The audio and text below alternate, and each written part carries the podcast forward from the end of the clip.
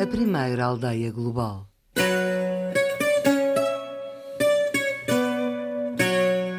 Pedro Alves Cabral. O consenso entre os historiadores modernos é o de que os navegadores portugueses já tinham descoberto, já comerciavam com o território que veio a ficar conhecido por Brasil, embora mantivessem o facto em segredo. O transbordo das mercadorias era feito em longínquos entrepostos comerciais na costa ocidental da África, onde se dizia que os carregamentos eram originários. Na altura em que Colombo chegou à Espanha, os reis católicos já tinham recebido uma carta do rei Dom João ameaçando enviar navios para Anguilha, a menos que, entretanto, houvesse outras propostas. Os espanhóis avançaram de imediato para a mesa das negociações que se realizaram na pequena cidade espanhola de Tordesilhas. O que mais impressiona em tudo isto é que a linha dividia a América do Sul ao meio, cabendo a Portugal a parte que de longe se situava mais próxima da Europa. Oficialmente, pois, a América do Sul estava ainda por descobrir. Parece claro que os espanhóis não tinham dela qualquer conhecimento. É difícil tirar outra conclusão senão a de que os portugueses, ao esconderem a sua descoberta, terão conseguido uma das maiores jogadas diplomáticas da história. Uma vez assinado o tratado, a costa ocidental da América do Sul foi oficialmente descoberta por Pedro Álvares Cabral. Na igreja de São Tiago, em Belmonte, cruzam-se dois caminhos que marcaram a Europa durante séculos o caminho de peregrinos até Santiago de Compostela e a descoberta do Brasil. Santiago é o padroeiro da freguesia de Belmonte e está representado numa pequena estátua de granito na fachada da igreja, em frente de uma escadaria em granito que não é nada simpática para os peregrinos que chegam ao final de um dia de caminhada.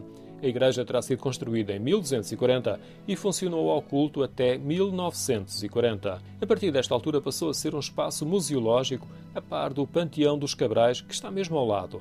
O conjunto está classificado como Monumento Nacional. A família de Pedro Alves Cabral vivia no castelo, que se agiganta um pouco atrás, no alto rochoso do monte.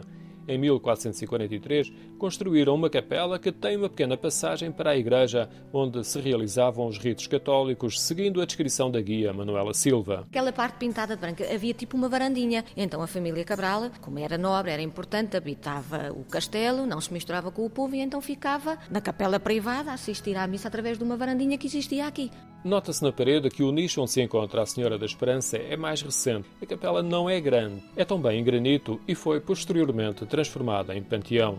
Era a capela privada da família Cabral, do século XV, aquela parte privada onde a família Cabral ficava a assistir à missa, que se dizia aqui na Igreja de Santiago, e que depois mais tarde passou a ser o Panteão dos Cabrais, que tem vários túmulos. Foram sepultados lá os pais, os avós maternos, os tios, e depois vamos encontrar um túmulo que contém resíduos mortuários de Pedro Alves Cabral, que vieram de Santarém da Igreja da Graça em 1961. Simbolicamente, temos ali um bocadinho de Pedro Alves Cabral.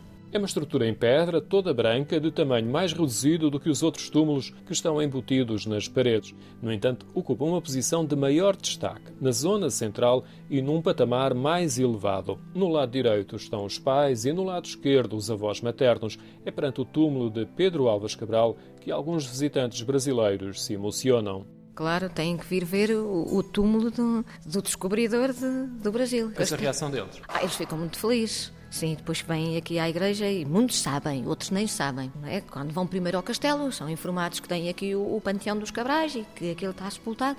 Então eles depois vêm aqui visitar também o túmulo. Muitos ficam emocionados e gostam de, de rezar um bocadinho, tocar no túmulo. Seis meses após o regresso de Vasco da Gama a Lisboa, Pedro Álvares Cabral largou a capital portuguesa no comando de uma frota de 13 navios, com 1.200 homens e mantimentos suficientes para 18 meses. A tripulação era constituída por marinheiros, soldados, artesãos e criminosos em liberdade condicional, além de herbanários, barbeiros, cirurgiões, médicos, nove sacerdotes e um mestre em cosmografia. A caminho da Índia, Cabral fez uma paragem na costa do Brasil. O relato oficial é que os ventos o atiraram para fora da rota e que, tendo descoberto aquele país por acaso, o reclamou para Portugal.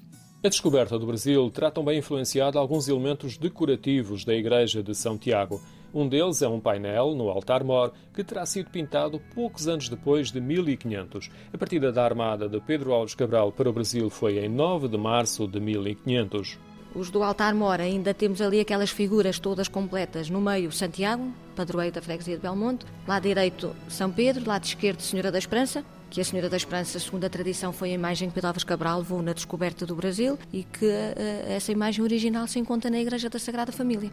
Na cabeceira da igreja está uma pintura mural com vestígios de um tríptico, com figuras que representam Nossa Senhora, São Tiago e São Pedro. Há quem admita que São Pedro representa o próprio Pedro Álvares Cabral e que a pintura terá sido um ex-voto do descobridor ou relativo a ele. Na igreja de Santiago chama também a atenção uma imagem de granito de um metro e meio de altura. Também podem ver e apreciar a, a famosa Pietà do século XIV, toda feita num bloco único de granito, com o túmulo da tetravó de Pedro Cabral, a Dona Maria Gil Cabral, a cópia da Senhora da Esperança. Portanto, a igreja é século XII, XIII, mas foram-se acrescentando coisas ao longo dos séculos. A terra dos Cabrais evoca o descobridor do Brasil em mais espaços. Na rua principal está uma estátua de uma dimensão considerável de Pedro Alves Cabral. Foi inaugurada em 1963 por um presidente brasileiro.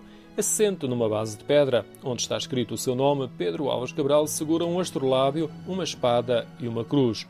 A zona envolvente é com plantas, tem desenhada na calçada uma caravela e astrolábios e o olhar do navegador estende-se pelo horizonte do Planalto Beirão.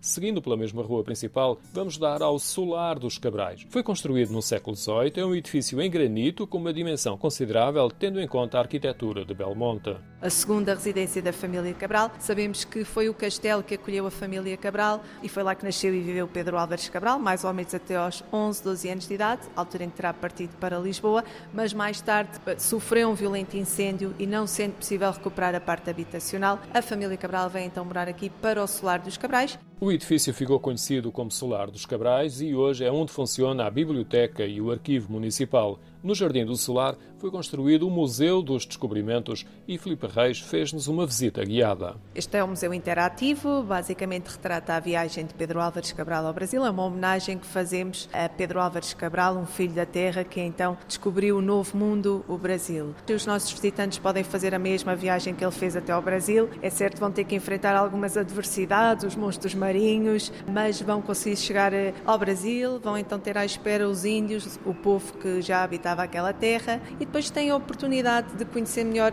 este povo, o povo brasileiro, a sua natureza, a sua identidade e também eh, a música, a palavra, os produtos. Também não podemos deixar de destacar o outro lado eh, menos positivo da escravatura, em que os nossos visitantes podem conhecer este lado menos positivo de uma época áurea dos descobrimentos portugueses. Uma das salas é em madeira e tem a configuração do interior de uma nau. Ao lado estão réplicas de alguns objetos que seriam transportados essencialmente para a conservação de alimentos.